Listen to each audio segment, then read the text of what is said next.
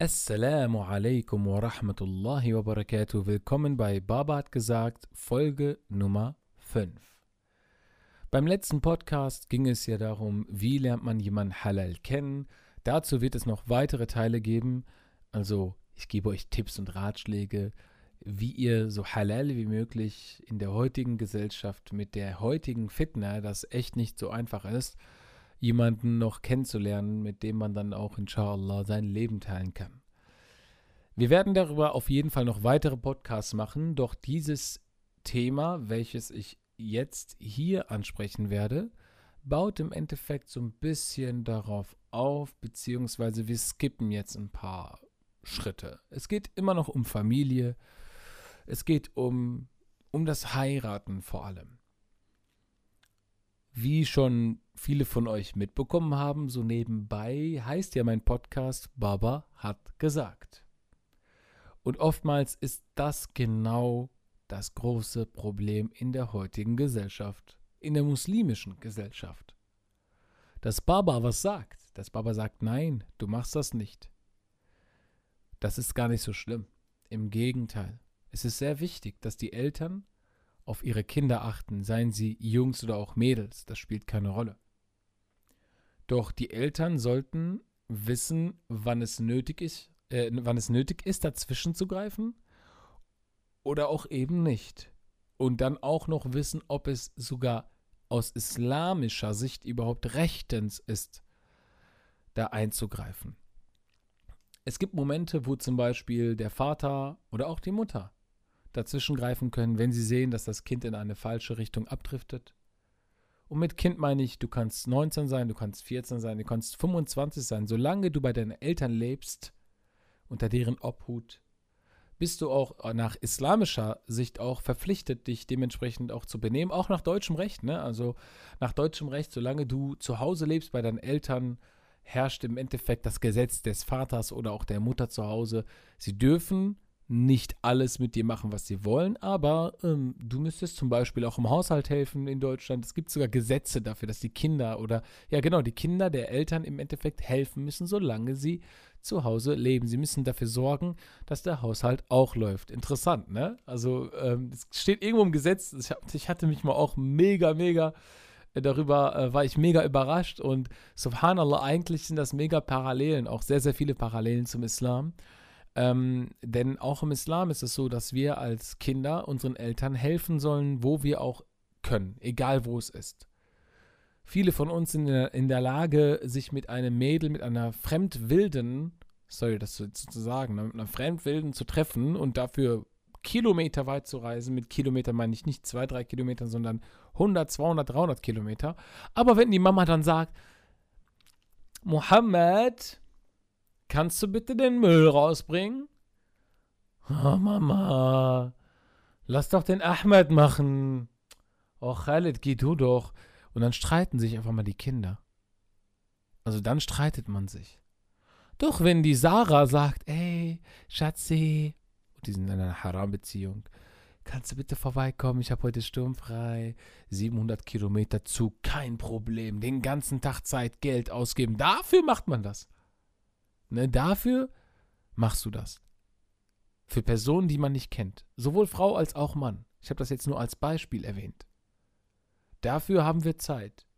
Dafür haben wir Energie. Doch wenn es um unsere Eltern geht, dann versuchen wir uns davon zu drücken. Nein, ihr Lieben. Schätzt eure Eltern, solange ihr noch könnt. Schätzt eure Eltern, solange sie noch am Leben sind und schätzt eure Eltern, solange ihr noch mit denen zusammenlebt. Denn irgendwann wird dieser Tag kommen, wo man mit den Eltern nichts mehr zu tun hat. Also nichts mehr zu tun hat, nicht so wie vorher. Du siehst dann deine Eltern vielleicht nur noch einmal die Woche, vielleicht einmal alle zwei Wochen. Du bist verheiratet. Das ist anders. Auch wenn du sagst, nein, ich besuche meine Mutter, meinen Vater und dies und das. Ich will euch mal ganz kurz eine richtig krasse Geschichte erzählen, die mir zu Hause passiert ist ähm, mit meiner kleinen Schwester, die mittlerweile 14, 15 ist. Amira heißt sie übrigens. Salam alaikum, Amira, falls du jemals diesen Podcast hören solltest. Ähm, ja, ich hab dich lieb. Ähm, ironisch. Nein, ich mag sie wirklich, mashallah. Also, auf jeden Fall die Amira. Sechs Jahre war sie oder sieben hat ihren ersten, hat ihr erstes Zeugnis bekommen. Oder zweites, keine Ahnung. Auf jeden Fall Grundschule. Und ihr kennt doch so, wie die arabischen Väter vor allem so sind. Immer mit den höchsten Erwartungen und auch, weil sie halt einem was Gutes gönnen und sie wollen eigentlich nur, dass die Kinder besser sind als sie selbst. Und subhanallah, das ist eher so ein, das ist so Elterngefühl. Ich glaube schon, dass das so allgemein vielleicht jedem von euch vermittelt worden ist oder so vielleicht, vielleicht verstanden wurde, nach dem Motto, ich will, dass du etwas erreichst, was auf jeden Fall besser ist als das, was ich erreicht habe. Das denken die meisten Eltern, zumindest ist das die Erfahrung, die ich aus meinem Umfeld so weitergeben kann.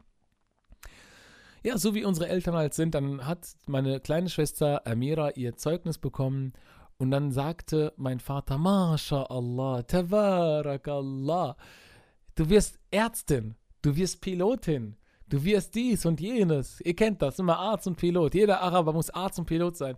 Jede Familie muss einen Arzt haben. Wir sind ursprünglich, stamme ich aus Palästina. Und ja, wir werden dem Klischee gerecht. Ich habe einen Bruder, er ist Kardiologe.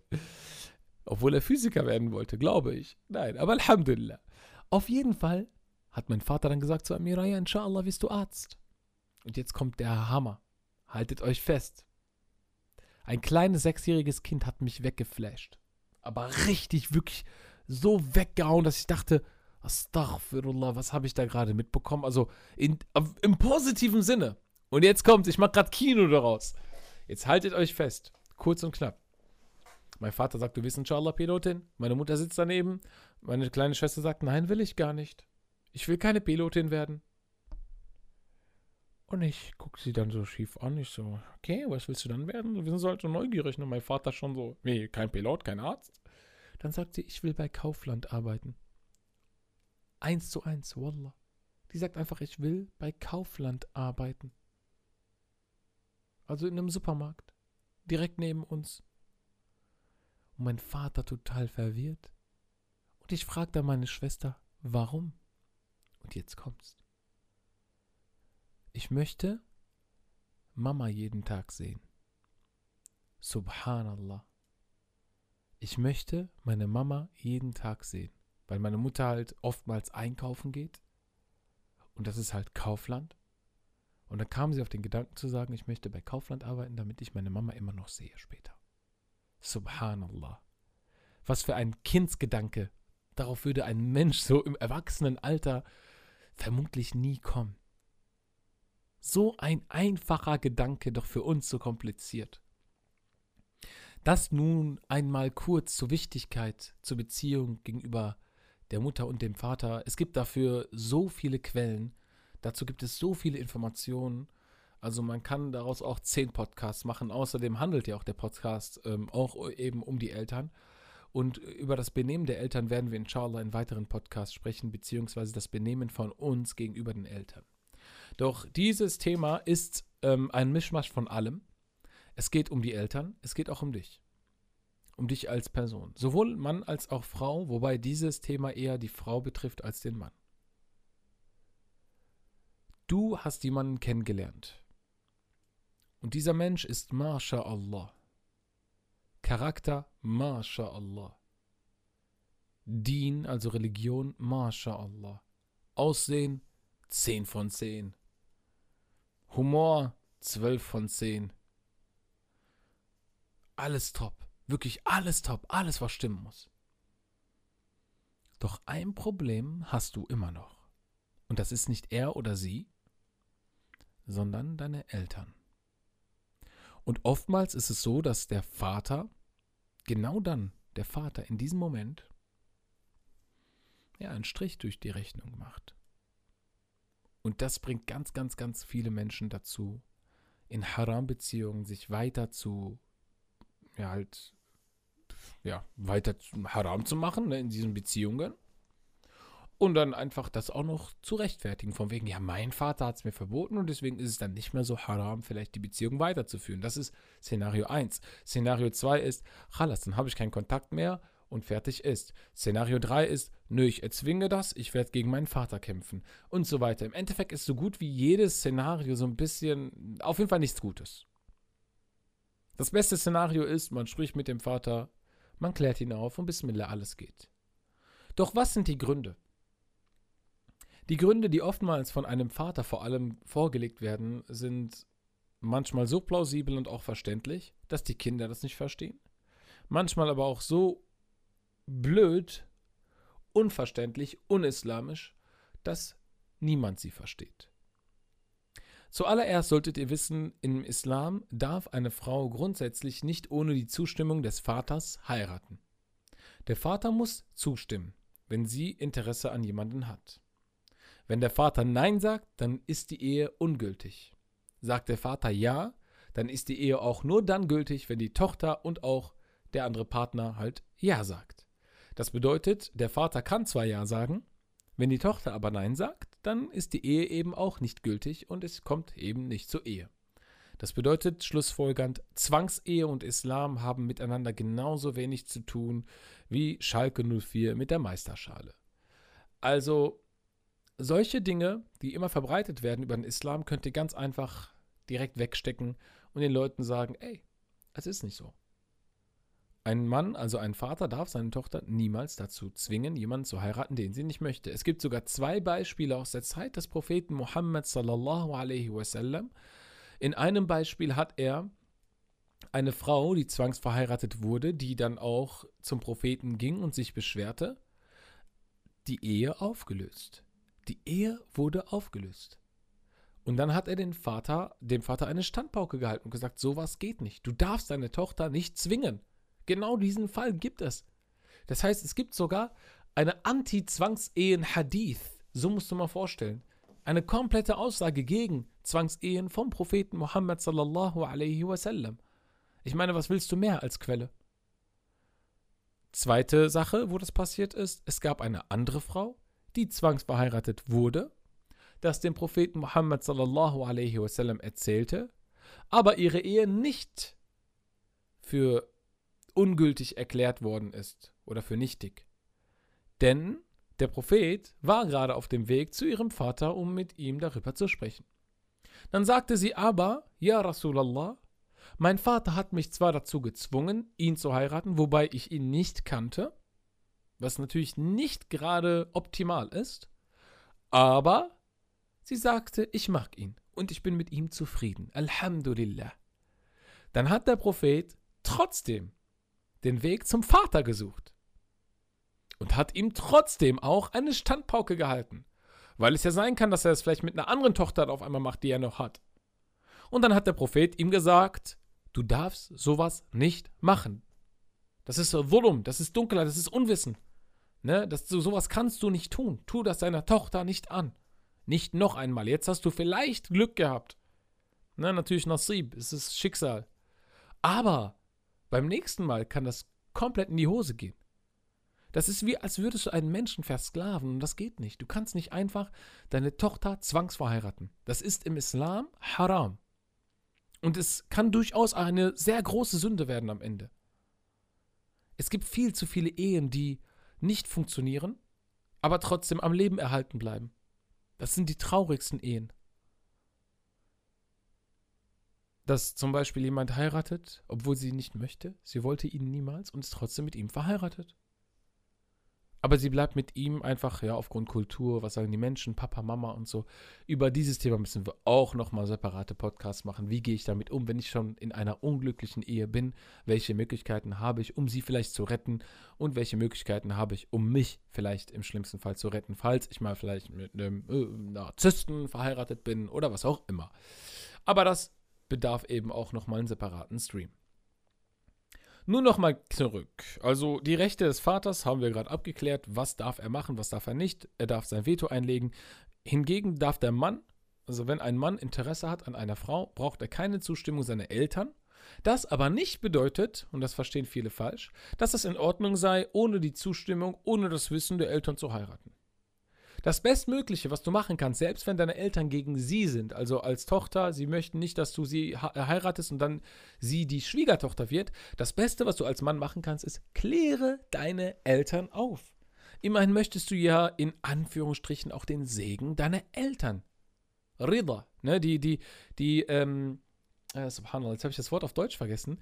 Äh, ähm, satisfying, äh, satisfying, Allahu Akbar, warum verge äh, oh, alle Sprachen ja, aber nein, nicht auf Deutsch. Äh, die, die nicht Zustimmung, sondern Zufriedenheit. Jetzt habe ich es. Also die Zufriedenheit deiner Eltern möchtest du doch erlangen. Genauso wie du zumindest, ne, und das ist das höchste Ziel eigentlich eines jeden, äh, jeden Muslims, die, die Zufriedenheit Allahs zu erreichen. Was ist mit meiner Sprache heute los? Es tut mir leid. Also die Zufriedenheit Allahs zu erlangen.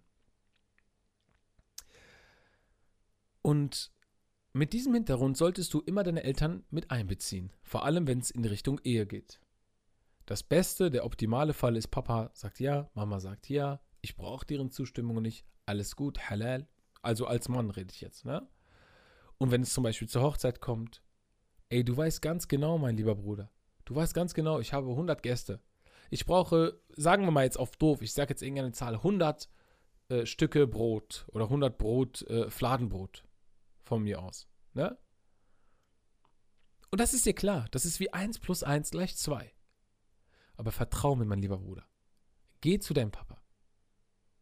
Von mir aus stell dich dumm.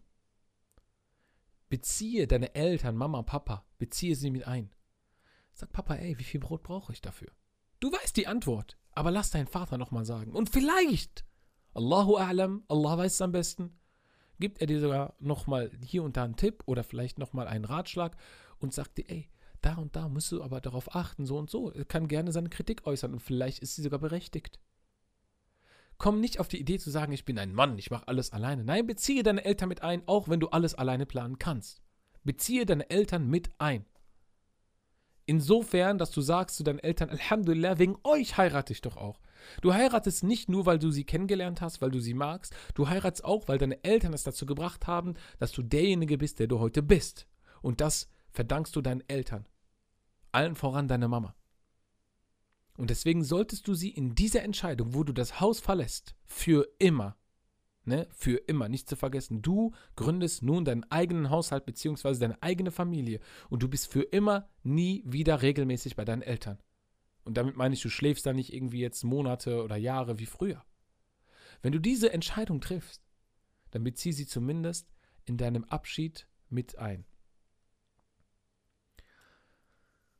Das ist nur ein Ratschlag von mir.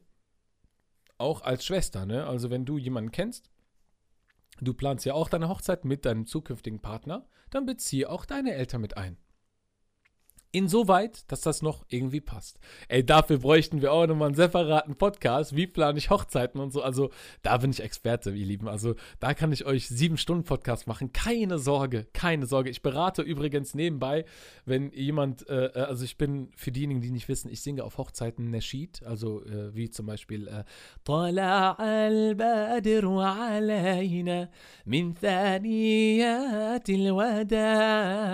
und so weiter. Aber wir machen natürlich so klasse klassischen Naschids oder Hochzeitsnaschids gibt es ganz speziell wie هل تبدى القمر أم عريسنا ظهر ربنا يحفظ من عيون البشر und so weiter. Und solche Naschids singe ich schon seit, boah, lass mich nicht lügen, 20 Jahren. 20 Jahre, subhanallah, wie, wie schnell die Zeit vergeht auf Hochzeiten regelmäßig. Ich habe irgendwann mal bis vor sieben, acht Jahren aufgehört zu zählen. Da war ich bei über 350 Hochzeiten. Also ich bin jetzt wahrscheinlich bei über 600 oder so ungefähr. Ne, ich habe in den letzten zwei Jahre, drei Jahren aufgrund Corona weniger Auftritte gehabt, wobei das mir auch gut getan hat, um ehrlich zu sein. Irgendwie entferne ich mich langsam so von dem Milieu. Aber ähm, es ist eine Sache, die ich gerne noch mache hin und wieder. Es ist wichtig zu wissen, einfach nur deswegen, weil ich dann inshallah auch eine Art Hochzeitsberater sein kann, weil ich so viele Hochzeiten erlebt habe, wo so viel Schlimmes gelaufen ist, wirklich so schief gelaufen ist, wo Leute dachten, niemals dies und das. Das passiert halt, wenn man keine Erfahrung hat. Und ich habe schon die schlimmsten Sachen und auch die schönsten Sachen gesehen. Und dazu wird es inshallah einen separaten äh, Podcast geben oder eine separate Folge. Nochmal zurück zum Thema. Und jetzt kommen wir zum Eigentlichen. Was ist eigentlich, wenn Papa Nein sagt, aber er dafür kein Recht hat. Es ist nicht selten in Deutschland, dass man als junge Frau einen jungen Mann, einen jungen muslimischen Mann kennenlernt, denn Für diejenigen, die es nicht wissen, man darf als muslimische Frau nur einen muslimischen Mann heiraten. Andersherum wäre das erlaubt unter Umständen, also es sind dann Ausnahmen, dass ein muslimischer Mann eine christliche Frau oder auch eine jüdische Frau heiraten darf. Das hat ganz bestimmte Gründe bezü äh, bezü äh, bezüglich der Erziehung, bezüglich auch noch weiteren rein islamisch-rechtlichen Sachen.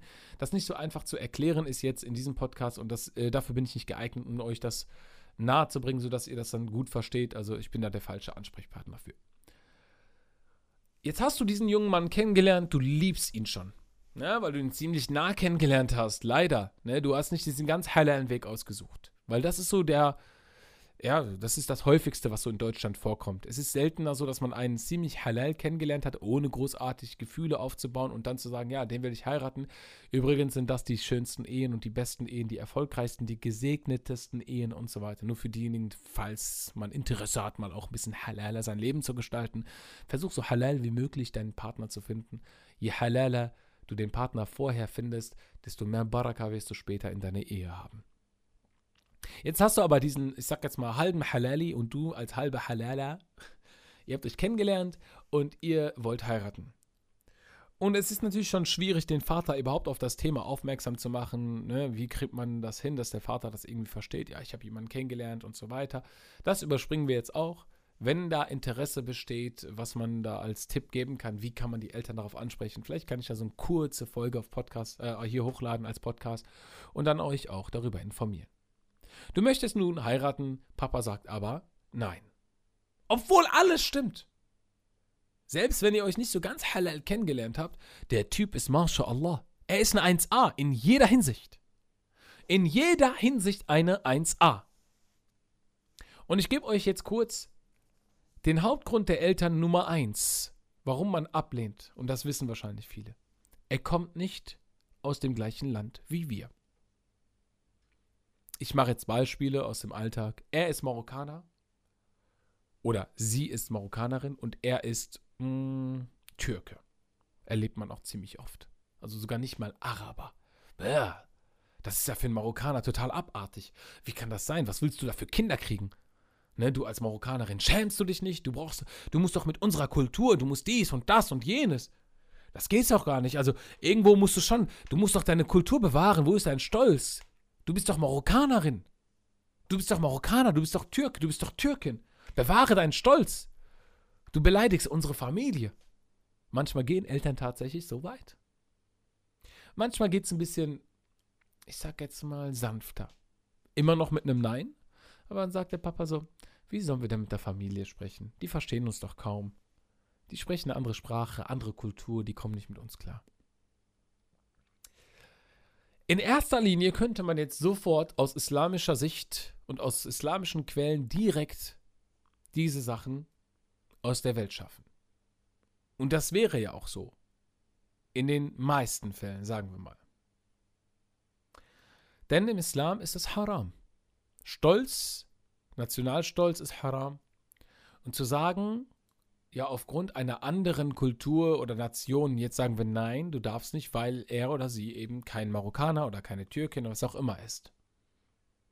Ja, aus islamischer Sicht gibt es dafür keine Grundlage. Doch wenn wir uns diese Thematik sehr, sehr fein anschauen, dann wird uns etwas anderes klar. Was passiert jetzt eigentlich? Papa sagt nein. Was passiert in einem islamischen Land? In einem islamischen Land könnte die Tochter sogar gegen ihren eigenen Vater klagen. Und dann würde sich ein Richter das anschauen. Und meistens im Optimalfall, was natürlich nicht schön ist, gegen den Vater zu klagen, kriegt sie aber auch recht. Und dann kriegt sie einen anderen Wali, der sich um sie kümmert, der sozusagen die Vormundschaft bekommt. Du darfst nicht vergessen, in dem Moment hast du im Endeffekt mit deiner Familie gebrochen. Das ist wirklich das aller, allerletzte, was du als Schritt in Erwägung ziehen solltest. Es gibt davor noch so einige Schritte, die man angehen könnte, wo ich sagen kann, ey, diese haben sehr, sehr vielen Menschen geholfen. Sehr, sehr vielen, wenn nicht sogar jedem. Gehen wir mal davon aus, Papa sagt nein, eben wegen Nation und so weiter. In einem islamischen Land wird der Richter dann sagen, ey, wie kommst du darauf? Dann sagt der Papa, ja, der ist Marokkaner. Dann sagt der Richter, aber dagegen spricht doch gar nichts im Islam. Ist jetzt ein äh, Türke, nur weil du Türke bist, bist du jetzt besser als Marokkaner oder nur weil du jetzt Marokkaner bist, bist du besser als ein Türke oder was auch immer. dann hast du keine Antwort darauf. Und der Richter muss die Ehe sozusagen zulassen, indirekt und dann direkt durch einen anderen Wali, der dann die Vormundschaft übernimmt und dann kann man die Ehe ja, vollrichten. Dann bist du verheiratet mit dem, den du liebst. Gleichzeitig hast du gebrochen, eventuell mit der eigenen Familie. Doch dass es eben so weit kommt, wie ich sagte, das ist das Schlimmste überhaupt. Das ist gar nicht schön. Ich würde für keinen Menschen dieser Welt einfach meine Familie austauschen. Vor allem dann, wenn ich eigentlich mit meiner Familie keine großartigen Probleme habe, bis auf diese, ich sag jetzt mal, krassen Meinungsverschiedenheiten oder des krassen Mindsets meiner Eltern. Leider sind einige Eltern so. Die sind mit diesem sehr veraltetem, für uns veralteten Mindset, aber nicht falschen Mindset. Sie haben ihr Mindset für ihre Zeit gehabt. Und das könnten sie und sollten sie am besten nicht mehr so anwenden, wie es damals gehandhabt wurde. Mein Vater zum Beispiel hat nicht seine Cousine geheiratet, aber mein Vater hat äh, äh, jemanden geheiratet, also meine Mutter, und er kannte sie noch gar nicht mal wirklich so gut. Er kannte sie nur hin und wieder, hat sie immer gesehen von einer anderen Familie, aber die Familie kannte er gut, die Familie kannte ihn gut und man war schon irgendwie einander in guter Stimmung, von wegen man sagt, ey, das ist die und die Familie, die haben so und so Kinder, Alhamdulillah, und die andere Familie sagt, die so und so und so, die Töchter sind so, MashaAllah, Alhamdulillah, mein Vater hat geheiratet. Es ging nicht hier dieses, komm, wir lernen uns irgendwo kennen, treffen uns erstmal dies und das, ne. Es war ziemlich einfach für meinen Vater, gleiche Kulturkreise und so weiter. Das war zum Beispiel später, als er erwachsen war, ähm, in Jordanien, Ne? Und er ist ja ursprünglich aus Palästina nach Jordanien gestür äh, gestürmt, nach Jordanien geflüchtet. Und ähm, dann hat er eben halt irgendwann geheiratet. Das ist das einfachste, simpelste, was auch in Marokko unter Marokkanern, in der Türkei unter Türken, in Tunesien unter Tunesiern passiert und so weiter. Wobei sogar da manchmal Probleme entstehen äh, bezüglich, ja, kommen sie aus dem gleichen Dorf oder auch eben nicht. Ich hatte tatsächlich mal eine Hochzeit. Da war jemand, der hat geheiratet aus dem gleichen Dorf. Wirklich aus dem gleichen Dorf. Das war die schlimmste Hochzeit, bei dem ich war. Die haben irgendwie gesagt, also der hat mir sogar vor der Hochzeit noch gesagt, der Bräutigam, meine Mutter hat irgendwie zehn Jahre für mich gesucht, damit wir jemanden aus dem gleichen Dorf finden. Alter, wie, wie. Egal, lassen wir es mal unkommentiert. Allein schon dieser Gedanke war für mich schlimm genug. Ja, wir müssen aus dem gleichen Dorf, damit wir uns verstehen. Wallahi, das war die unstimmigste Hochzeit unter der Familie in der Öffentlichkeit, die ich jemals erlebt habe. Allah hat diese Menschen erniedrigt. Allah hat diese Menschen in der Öffentlichkeit vor den Gästen erniedrigt. Du hast tatsächlich lauthals gehört, wie der Vater den anderen Vater, also Vater vom Braut gegen Bräutigam, wie die sich einander fertig machen, teilweise sogar beleidigt haben vor den ganzen Gästen, nur weil der eine behauptete, ich kenne die Tradition unserer Stadt, unserem Dorf in Marokko besser als du. Der eine dachte, es geht so, nee, der andere sagt, nein, es geht so. Wer recht hat, das spielt gar keine Rolle. Die haben sich aber gestritten. Es ging um Feinheiten anscheinend. Ne? Der eine sagt, wir nehmen grün, nein, wir nehmen rot, weil in unserem Dorf so, ne? wir sind doch aus dem gleichen Dorf und so. Versteht ihr? Guck mal, wie peinlich das war und das ist in meinem Kopf geblieben. Subhanallah. Das war die traurigste Hochzeit, auf der ich je in meinem Leben war. Was passiert jetzt, wenn der Vater Nein sagt? Wegen Kultur oder vielleicht auch wegen was anderem. Der Prophet Muhammad sallallahu alaihi wasallam sagte, wenn ein Mann kommt mit einem guten Charakter, und mit Dien, mit Religion, mit guter Religion, dann verheiratet sie euren Töchtern. Das sind Vorgaben für die Eltern. Die Eltern sollten und dürften normalerweise nicht Nein sagen, aber haben ein Veto. Wenn der Wali, also der Vormund, nicht der Vater ist, dann ist es meistens der Bruder, der Onkel, auf jeden Fall ein Mann, männlich Mahram im Endeffekt. Jemand, mit dem du theoretisch reisen dürftest, alleine und so weiter. Also nur, dass du Bescheid weißt. Es kann dein Onkel sein, es kann dein Opa sein, es kann dein Bruder sein zum Beispiel. Ne? Es kann unter Umständen auch jemand außerhalb der Familie sein. Vor allem dann, wenn man konvertiert ist, kann es auch äh, ein anderer sein. Es kann ein Imam in einer Moschee übernehmen. Ne? Auch er könnte dann Wali sein. Also dazu gibt es immer Ausnahmen. Da fragt ihr bitte bei Ausnahmen immer einen Imam, der sowieso islamische Eheschließung durchführt. Sonst müsste ich jetzt auf jede einzelne Frage gucken, weil es gibt so viele Ausnahmesituationen. Da muss ein Imam sich das im einzelnen, im einzelnen Fall mal anschauen. Da hat der Prophet Muhammad sallallahu alaihi wasallam uns ja eine Vorgabe, Vorgabe gegeben mit Charakter und mit Dien, also mit Charakter und Religion. Khalas, vorzüglichem Charakter hat er und vorzügliche Religion, mashallah. Und Papa sagt trotzdem nein.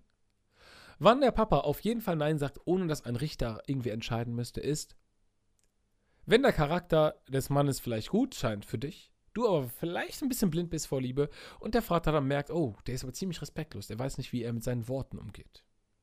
Oder, hm, er raucht. Es könnte unter anderem ein Grund sein. Es kann ein Grund sein. Oder noch schlimmer, wenn es um Dien geht, er betet nicht. Das ist auf jeden Fall ein Grund für deinen Vater. Nicht, es könnte, es ist ein Grund. Da wird dir kein islamischer Richter auf dieser Welt helfen. Aber da sollten doch schon die Alarmglocken bei dir läuten. Du als Schwester vor allem. Dass du dann noch gegen deinen Vater ankämpfst für einen Menschen, der nicht einmal betet, der nicht mal Allah dankbar ist. Da sollten deine Alarmglocken aufgehen. Subhanallah, denk darüber mal nach.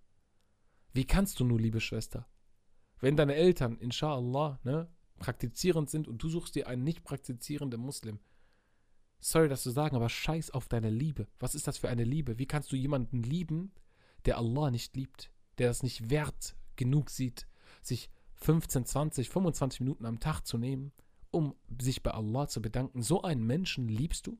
Ist das dein Ernst, liebe Schwester? Oder auch lieber Bruder? So einen Menschen liebt ihr? Für mich ist es eine Unmöglichkeit. Ich sage euch das, für mich persönlich eine Unmöglichkeit, einen Menschen zum Ehemann oder zur Ehefrau zu nehmen, der Allah nicht dankbar ist. Und jeder, der nicht betet, ist Allah nicht dankbar.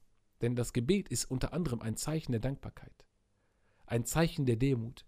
Shaitan sagt selber, das kanntet ihr noch von meinen letzten Streams, Shaitan sagt selbst, ihr werdet sie alle, oder sagt zu Allah, du wirst die meisten von denen undankbar finden. Und darunter ist auch das Gebet gemeint. Also wie dankbar bist du? Und ich meine das ernst, Wallah. Das ist jetzt meine Devise, so, ne? Ich würde niemals jemanden heiraten. Niemals! Ich würde lieber Single bleiben oder sterben, anstatt jemanden zu heiraten, der nicht betet. Das sage ich euch ganz ehrlich. Dann bleibe ich Single mein Leben lang, bis ich 180 bin. Das ist mir völlig wurscht. Das ist nur meine persönliche Ansicht. Ne? Der eine könnte sagen, boah, der ist aber ziemlich radikal. Nein. Ich sag euch das, ihr werdet Blut weinen, Wallahi al-Azim, ich schwöre nicht so oft, vor allem in so einer Situation. Wallahi al-Azim, ihr werdet Blut weinen, wenn ihr jemanden heiratet, der nicht betet. Wie kann man von jemandem erwarten, der nicht betet, dass er auch irgendwo versteht, was der Islam überhaupt ist? Weil wenn er den Islam ein bisschen verstanden hätte, nur ein bisschen, und wir reden nur von ein paar Prozenten, dann gibt es keinen langen Weg zum Gebet. Dann ist das Gebet ziemlich einfach und ziemlich deutlich. Das Gebet ist eine Erleichterung. Subhanallah, da gibt es eine Ayah. أتأمرون الناس بالبر وتنسون أنفسكم وأنتم تتلون الكتاب أفلا تعقلون واستعينوا بالصبر والصلاة وإنها لكبيرة إلا على الخاشعين Sogar diejenigen, die beten, im Koran steht drin, haltet fest an der Geduld und am Salah. Der, äh, das ist Surat Surat al-Hujurat, müsste das sein. Surat al-Hujurat, vielleicht Vers 20 oder sowas, oder 30. Oder warte mal, Surat al-Hujurat? Äh, nee, Surat al-Baqarah müsste das sein. Sorry, Surat al-Baqarah weiter drin, siebte, achte Seite. Und dort etwa müsste es dann sein, also es steht drin, haltet fest an, am Gebet und an der Geduld. Seid geduldig. Denn die Geduld oder auch das Gebet vor allem wird schwierig sein, außer für die Demütigen, diejenigen, die auch Gottesfurcht zeigen. Wie kannst du Allah nicht fürchten?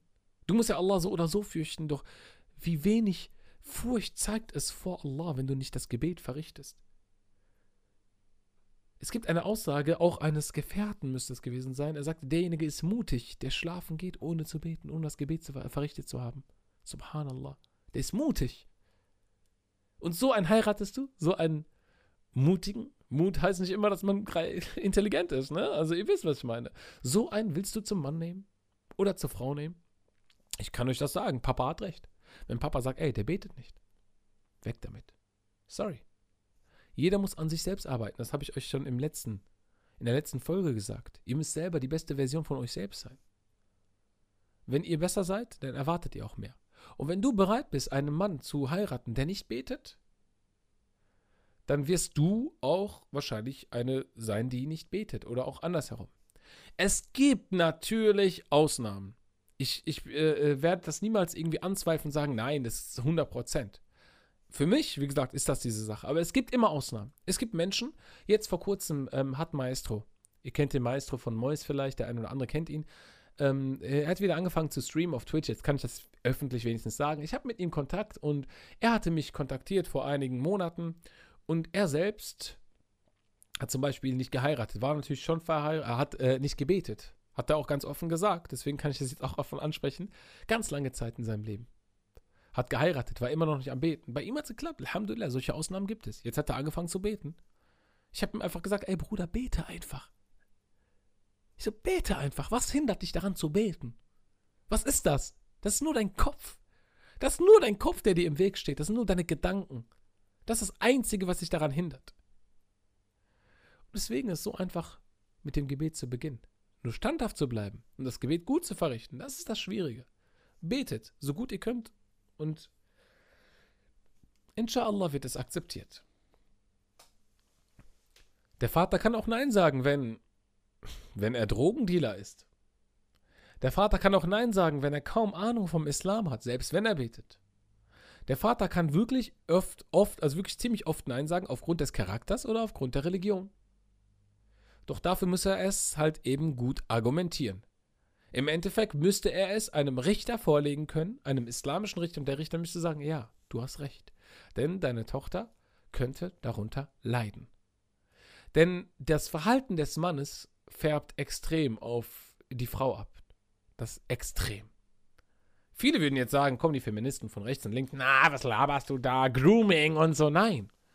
Wir reden einfach vom Verhalten. Man färbt ab, so wie Freunde untereinander abfärben. Aber das Verhalten eines Mannes färbt extrem ab auf das Verhalten einer Frau. Jede Frau, die verheiratet ist, die kann das bestätigen. Natürlich lernt der Mann auch von der Frau gewisse Sachen. Und deswegen kann man schon seine Befürchtungen halt klar machen, indem man sagt, ey, ich habe das Gefühl, er ist so und so und so und ich habe Angst, dass meine Tochter auch in diese Richtung geht. Interessant ist, das aus der anderen Sicht zu betrachten, wenn der Mann betet, dann gibt es ganz oftmals das Bild, dass die Frau irgendwann mal auch betet. Wenn die Frau betet, aber der Mann nicht, dann gibt es oftmals genau das Gegenteil. Es gibt Ausnahmen auch da.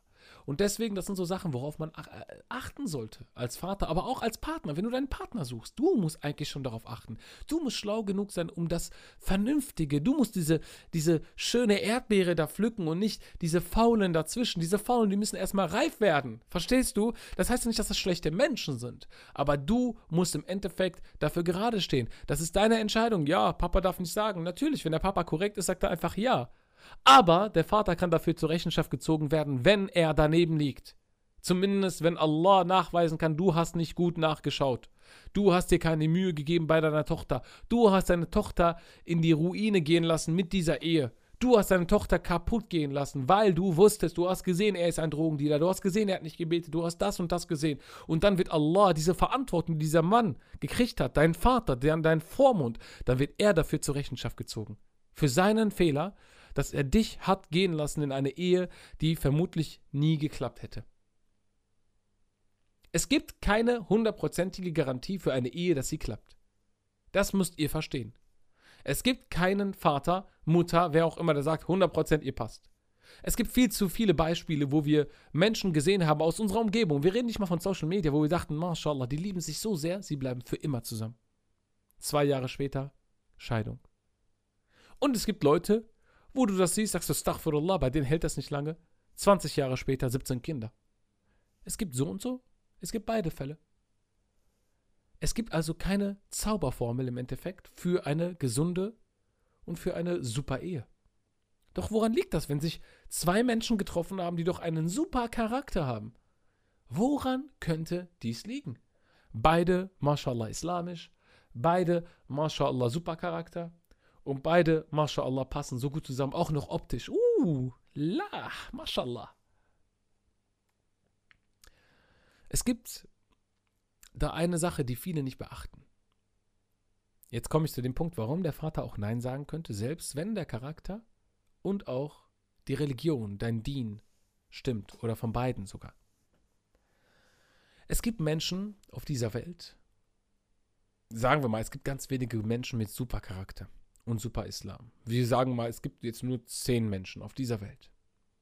Ne, jetzt übertreiben wir extrem. Es gibt wahrscheinlich ein paar Millionen, mashallah, oder vielleicht hunderte gute, hunderte Millionen von guten Menschen mit super Charakter. Und das spielt erstmal keine Rolle, Muslim oder nicht Muslim. Und unter diesen hunderten Millionen gibt es wahrscheinlich ein paar Muslime-Millionen, die super Charakter haben, super Dien haben und so weiter. Wir brechen das jetzt einfach mal runter auf zehn Menschen, um sich das gut vorstellen zu können. Jetzt hast du zehn Menschen. Und du bist einer von diesen zehn Menschen. Du hast neun Menschen auf der anderen Seite, vier Frauen noch, weil du bist eine Mädel, ein Mädel und noch fünf Männer. Aber alle anderen fünf Männer haben einen super Charakter, super Dien und gefallen dir auch noch vom Aussehen. Heißt das jetzt etwa, dass du mit allen anderen fünf, mit den Männern, theoretisch dir einfach einen blind aussuchen kannst und mit dem zurechtkommst? Ist das so? Theoretisch schon, oder? Charakter super, Dien super, sieht super aus, ist attraktiv für mich, er mag dich auch. Für ihn bist du auch ein super MashaAllah Mensch. Doch es kann sein, dass du dir einen von diesen fünf ausgesucht hast, der für dich einfach nur die Hölle ist. Nicht, weil er ein schlechter Mensch ist. Jeder Mensch hat so seine guten und schlechten Seiten, seine Macken, selbst der mit dem besten Charakter. Und es gibt vielleicht Punkte, die einen triggern können, die den schönsten, besten, den super Charakter dieser Welt zum schlimmsten Menschen machen können. Und vielleicht bist du genau dieser Triggerpunkt. Oder auch anders. Vielleicht ist er der Trigger für dich. Und dann entwickelst du dich zu einem ganz schlechten Menschen, obwohl ihr beide, hey, wie geht das? Ihr habt doch beide einen super Charakter. Und das haben wir oft erlebt. Und da kann der Vater ansetzen. Das, was viele nicht mitbeachten, ist der Haushalt, in dem man aufgewachsen ist. Du könntest Marokkanerin sein und er sogar Marokkaner. Oder du könntest Tunesierin sein und er Tunesier. Und vielleicht erkennt der Vater ein paar Tendenzen und wird jetzt sagen, ey, ich weiß, du kommst damit nicht zurecht. Die kommen zwar aus einer, aus dem gleichen Land, wir sprechen vielleicht die gleiche Sprache, sogar die gleiche Kultur, aber er ist anders aufgewachsen.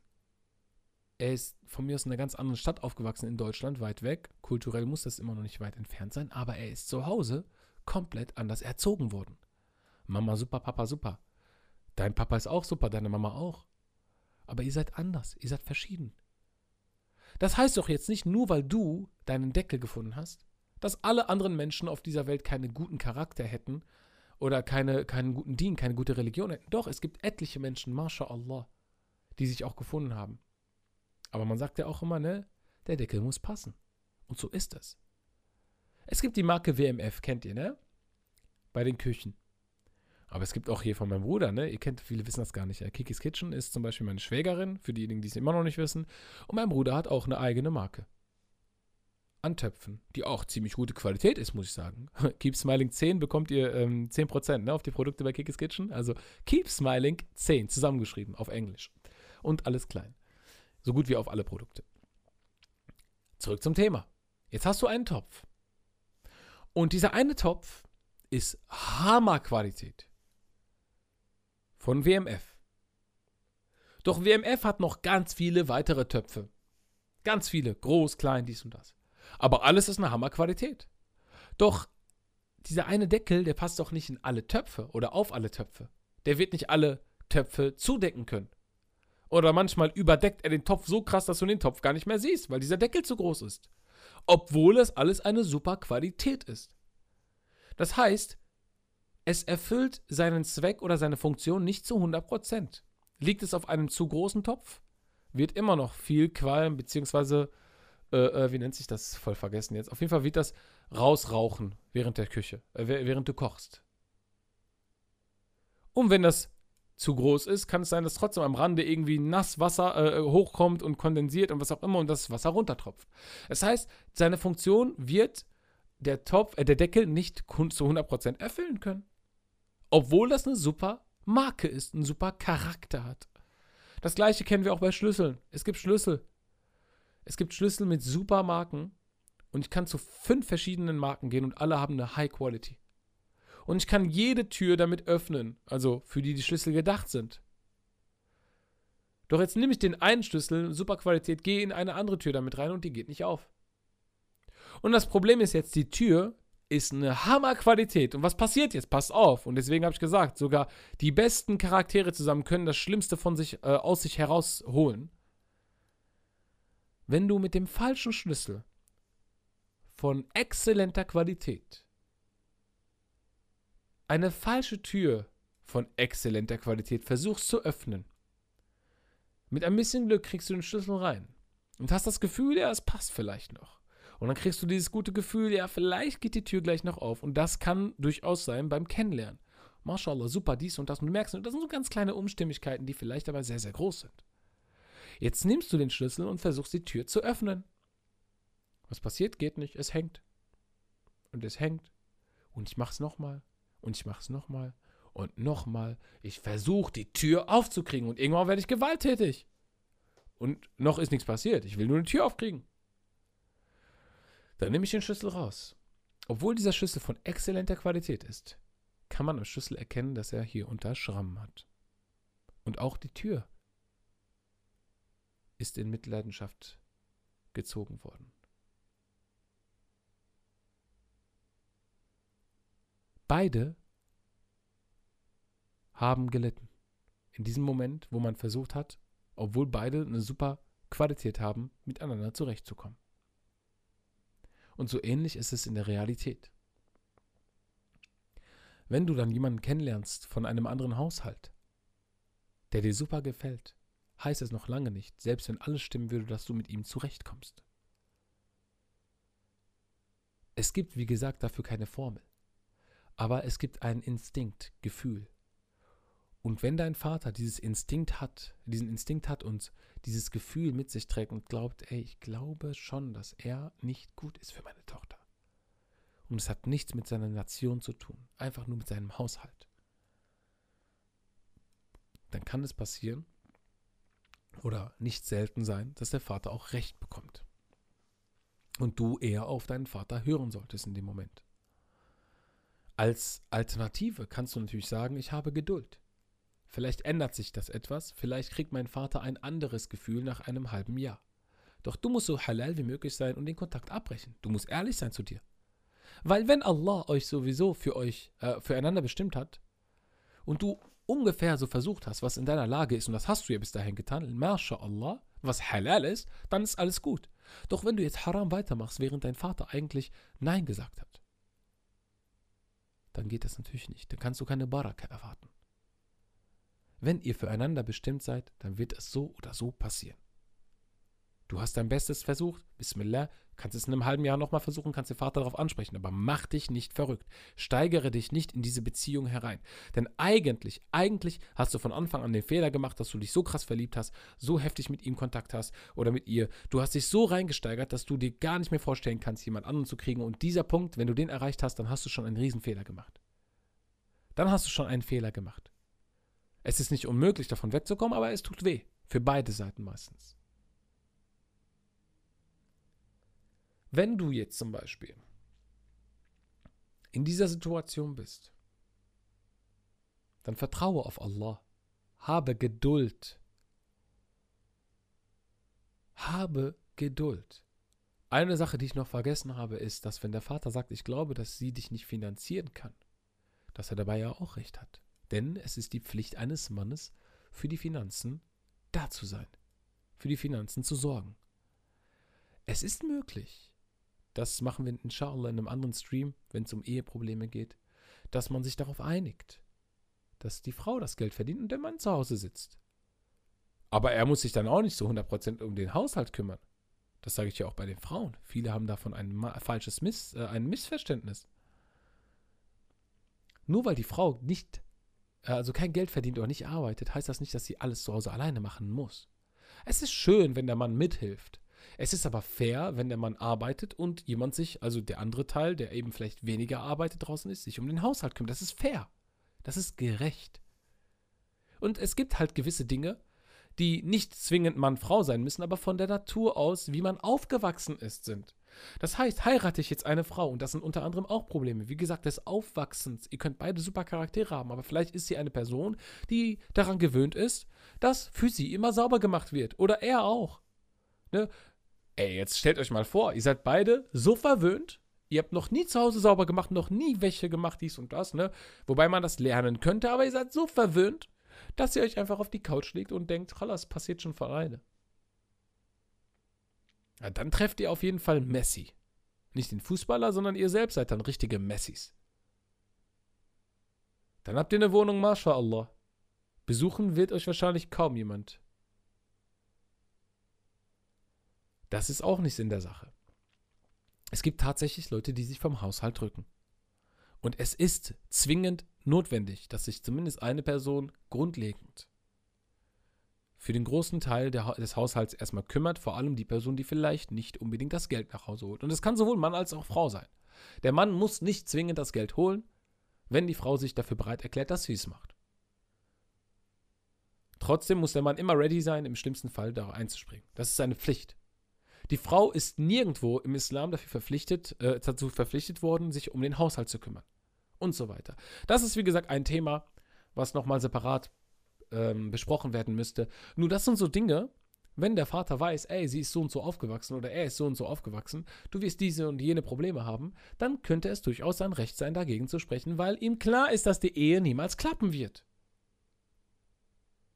Ihr müsst eure rosa-rote Brille beim Kennenlernen ablegen. Es gibt so viele, die noch grün hinter den Ohren sind und lassen sich vom Partner das Blaue vom Himmel versprechen. Glaubt mir, eine Ehe ist kein Märchen. Ein Ehe, eine Ehe ist kein Wunschkonzert. Eine Ehe ist auch nicht so von wegen, ja, oh, es wird so süß, ich bin Prinzessin und er ist Prinz und so. Nein. Das ist wie Pornos, ihr Lieben. Sorry, das kommt jetzt so random aus wie Pornos. Die Leute haben Erwartungen beim Geschlechtsverkehr, wenn sie sich solche Pornos anschauen. Frau und Mann, beide. Mittlerweile leiden die Männer sogar mehr darunter, so wie ich es verstanden habe, weil die Männer da mit, äh, äh, weil diese Erwartungen, ne, man denkt so, ja, man braucht einen ganz, ne, Geschlechtsteil, dies und das, man muss ja ganz lange und die, das ist wie Porno. Diese Erwartungen sind so hoch wie Pornos geworden, so diese ganzen Eheerwartungen. Ich will, dass mein Mann das macht. Der muss das machen, der muss dies machen, der muss jenes machen und so weiter. Am Ende verschwimmt alles. In der Realität verschwimmt alles. Mal macht er was, mal macht sie was. Das ist eine Partnerschaft, das ist eine Freundschaft. Das ist eine Ehe. Und nicht, hier, ich bin Prinzessin, er ist Prinz, er wird Millionär und ich mache ihn äh, zum Milliardär oder andersherum. Ne? Er ist Milliardär, ich mache ihn zum Millionär. Nein, Spaß. Also, versteht ihr? Das ist kein Wunschkonzert, das ist das Leben. Man lacht auch nicht wirklich, auch wenn es einen erfreut während einer islamischen Eheschließung. Man lacht nicht zwingend darüber, man nimmt es ernst. Das ist eine sehr ernste Angelegenheit. Und das unterschätzen viele. Und das ist das Problem. Die Erwartungshaltung ist so unterschiedlich. Von Mensch zu Mensch. Und die Erwartungshaltung, die macht einen am Ende kaputt. Das ist doch normal, dass wenn ich viel erwartet habe und wenig bekomme, dass ich traurig bin. Setze deine Erwartungen niedriger. Das kann ich dir auch empfehlen bei der Partnerwahl, je nachdem welchem Bereich. Zum Beispiel, wenn es ums Aussehen geht, ja. Aber glaub mir, mein lieber Bruder, sie muss nicht gleich den größten Hintern oder die größten Brüste haben. Lass dich nicht beirren von Social Media, aber auch meine liebe Schwester. Lass dich nicht beirren, dass du glaubst, dass alle Männer nur darauf stehen, nur weil die Frauen so im Internet sich präsentieren, sei es mit Make-up, mit Filtern und was auch immer. Das ist nicht zwingend notwendig, um einen Mann, ich sag jetzt mal ganz, ganz salopp, um den Finger zu wickeln. Mit deinem Aussehen, um ihn davon zu überzeugen. Wallahi, wenn du einen guten und vernünftigen Mann treffen möchtest und heiraten möchtest, dann achte auf Taqwa. Sowohl für Mann als auch für Frau. Der Prophet Muhammad sallallahu alaihi wasallam hat auch gesagt, du kannst eine Frau, ich glaube fünferlei war das oder so, ich will nur einen Punkt davon erwähnen, fünferlei ähm, heiraten aufgrund des Geldes, aufgrund des Ansehens, aufgrund des Standes. Also das heißt, äh, ist das zum Beispiel eine Königin, Prinzessin, ne? Äh, diese eine äh, Megan zum Beispiel hat ja auch diesen, äh, wie heißt der nochmal, äh, Harry, Harry geheiratet, kann das sein? Harry ist so ein mega Stand zum Beispiel, ne? Und, und sie kommt aus irgendeiner normalen Familie. Eigentlich aus islamischer Sicht äh, ist das natürlich ein Jackpot, ne? Der Prophet hat gesagt, ja, heirate ihr, heirate jemanden, weil sie ein hohes Ansehen hat. Hat er auch gesagt. Oder heirate er eine wegen ihrem Geld oder wegen ihrer Schönheit, aber er sagte auch, wegen Taqwa. Wegen der Gottesfurcht. Und was hat er am Ende angehängt? Und das Beste, was du machen kannst, ist eine Frau zu heiraten wegen ihrer Taqwa. Und das Gleiche kann man auch für eine Frau empfehlen. Auch für die Frau gibt es Empfehlungen. Heirate einen Mann wegen dem Geld und so weiter. Das könnten Gründe sein. Doch am Ende geht es wirklich um Taqwa. Du wirst, die, du wirst der unglücklichste Mensch der Welt, wenn du jemanden heiratest, der keine Taqwa besitzt. Du kannst nicht glücklich sein. Zumindest nicht als Muslim. Wenn du kein Muslim bist, dann kann es sein, dass du glücklich bist, weil man sich sowieso schon so angewöhnt hat in dieser Atmosphäre und der Shaitan sich da gar nicht mehr drum kümmert, ne, diesen Menschen irgendwie in die Irre zu leiten. Was jetzt nicht heißt, dass Menschen, die keine Muslime sind, irgendwie schlechte Menschen sind, was auch immer, oder alle unglücklich sind, aber sie sind glücklich in ihrer, ich sag jetzt mal, Haramen-Welt. Es gibt so viele Punkte, die man noch besprechen könnte. Wenn du und jetzt gebe ich euch den Tipp schlechthin. Deinen Vater überzeugen möchtest, wobei du merkst, dass dein Vater so dickköpfig ist, vor allem wenn es um Kultur geht und du weißt, ey, der liegt, eigentlich liegt er falsch. Ich liebe dich, mein, mein Vater, aber ich liebe wirklich meinen Vater, aber er liegt falsch. Mama, rede mit ihm. Mama sagt, ich kann nichts machen, Papa denkt so. Oder vielleicht manchmal ist es sogar die Mama. Hol dir einen Sheikh. Geh und suche einen Imam, der der Kultur deiner Eltern so nah wie möglich kommt, um denen das klarzumachen, dass sie falsch liegen. Lass jemanden Separates von außen das tun. Wenn es dir doch so wichtig ist und du dir sicher bist, hol dir einen Imam. Neutral von außen betrachtend, wird er dann sein Urteil fällen und sagen, ey, dein Vater hat recht, weil so und so und so. Oder dein Vater hat Unrecht und erklärt es dem Vater so und so und so. Und dann geht beim Vater vielleicht hier und da ein Licht auf. Und das passiert in den meisten Fällen, die ich erlebt habe. Sind deine Eltern Türken? Hol einen türkischen Imam. Sind deine Eltern Marokkaner? Hol einen marokkanischen Imam. Sind deine Eltern Tunesier? Hol einen tunesischen Imam. Sind deine Eltern Iraker? Hol einen irakischen Imam. Und so weiter. Hol einen, der der Kultur so nah wie möglich kommt weil er auf sie am besten zu sprechen kommt. Also er kann am besten mit denen reden. Er weiß ganz genau, worauf sie anzusprechen sind. Er weiß ganz genau, wie sie ihm zuhören. Er weiß ganz genau, was sie hören wollen. Er weiß ganz genau, was das Problem ist. Und das ist das Beste, was ich hier sagen kann. Und wallahi, ich kann euch nur aus eigener Erfahrung sagen, das haben mir damals schon die Imame gesagt, das ist das Beste, was man erreichen kann bei den Familien, wenn es um solche Probleme geht. Und das Beste, was du machen kannst, ist eben das. Und ich habe selbst, glaube ich, drei Fälle in den letzten zwölf Monaten, habe ich Leuten hin und wieder mal auf Instagram beraten. Übrigens beraten, falls jemand Interesse hat. Äh, ich werde bald, inshallah, so einen kleinen Beratungsdienst anbieten. Diejenigen, die dann Interesse haben, können dann, inshallah, äh, äh, auch sich dann da anmelden. Es ist nicht für jedermann. Es gibt dafür auch Konditionen, es gibt kleine Preise. Äh, aber inshallah wird es dem einen oder anderen helfen können. Aber bezüglich Beratung, Lasst euch beraten. Dinu Nasiha, die Religion ist Ratschlag. Man soll sich beraten lassen. Und oftmals lässt sich der Vater beraten. Und dann sagt er ja. Und ich habe das selbst dreimal erlebt in den letzten zwölf Monaten, wo ich den Leuten sagte, ey, lasst euch von einem anderen Imam beraten, der euch nahe ist. Nicht familiär, dass ihr ihn kennt, nein, der euch kulturell nahe ist. Dass er die gleiche Sprache spricht, das versteht, was er meint und so weiter. Du müsstest dem Imam dann klar machen, ey, ich habe dieses und jenes Problem und schäm dich nicht. Wenn du ernsthaft dieses Problem hast, dann ist es haram von deinem Vater, wenn du sehr sicher bist, dass er dagegen steht. Wenn aber zum Beispiel dein Partner, den du heiraten willst, nicht betet, komm ja nicht auf die Idee, einen Imam zu holen. Der Imam wird sagen, ey, Papa hat recht. Wenn er ein Drogendealer ist, Papa hat recht. Wenn er Mist baut, respektlos ist, Papa hat auch wahrscheinlich recht. Achte bitte darauf, dass du einen richtigen Partner suchst. Und wenn du schon mit solch einem Menschen zufrieden bist, dann sagt das leider, das muss ich ganz offen sagen, ich mache gerade hier voll den Diss gegen euch, dann sagt das viel über dich aus. Es sagt sehr viel über dich aus, wenn du zufrieden bist mit einem Mann, der nicht heiratet, äh, der nicht heiratet, der nicht betet. Es sagt sehr viel über dich aus. Und das Erste, was du machen kannst, ist, Wallahi, genau das gleiche hatte ich gestern, subhanallah, über Instagram. Da sagte mir eine Schwester genau das gleiche und ich sagte, betest du? Die so, ja, hin und wieder. Betet er? Ja, er will bald, bald anfangen. Wallahi, eins zu eins diese Antwort. Und dachte ich so, okay. Ja, du hast ein viel größeres Problem als mit deinem Vater. Was ist, wenn du jetzt stirbst? Ey, wir sind Muslime am Ende. Es geht nicht nur um Eheschließung. Es geht nicht nur um heiraten. Ich will einen Partner haben. Ich will äh, lieben. Ich will knutschen. Ich will Geschlechtsverkehr, Kinder, Familie haben. Nein, das ist nicht zwingend der Islam. Der Islam ist erstmal, dass du betest. Wie mutig bist du bitte? Wie mutig bist du, dass du nicht betest? Wie mutig bist du, dass du, ich finde das sehr schön, dass du, dich darum informierst, dass du islamisch heiraten willst. Aber du solltest dich darum noch viel, viel mehr kümmern, dass du betest. Es gibt über dieses Thema noch sehr viel zu sagen. Bitte gebt mir halt Feedbacks per Instagram, wenn euch noch Fragen offen geblieben sind, dass ich die beim nächsten Stream, ich würde das dann so machen, inshallah, zu Beginn des nächsten, der nächsten Folge dann vielleicht zwei, drei Fragen raussuchen und diese Fragen dann beantworten, die äh, auf den letzten Podcast bezogen sind. Ich glaube, das ist ein gutes System. Ne? Habe ich gerade einfach so erfunden. Alhamdulillah.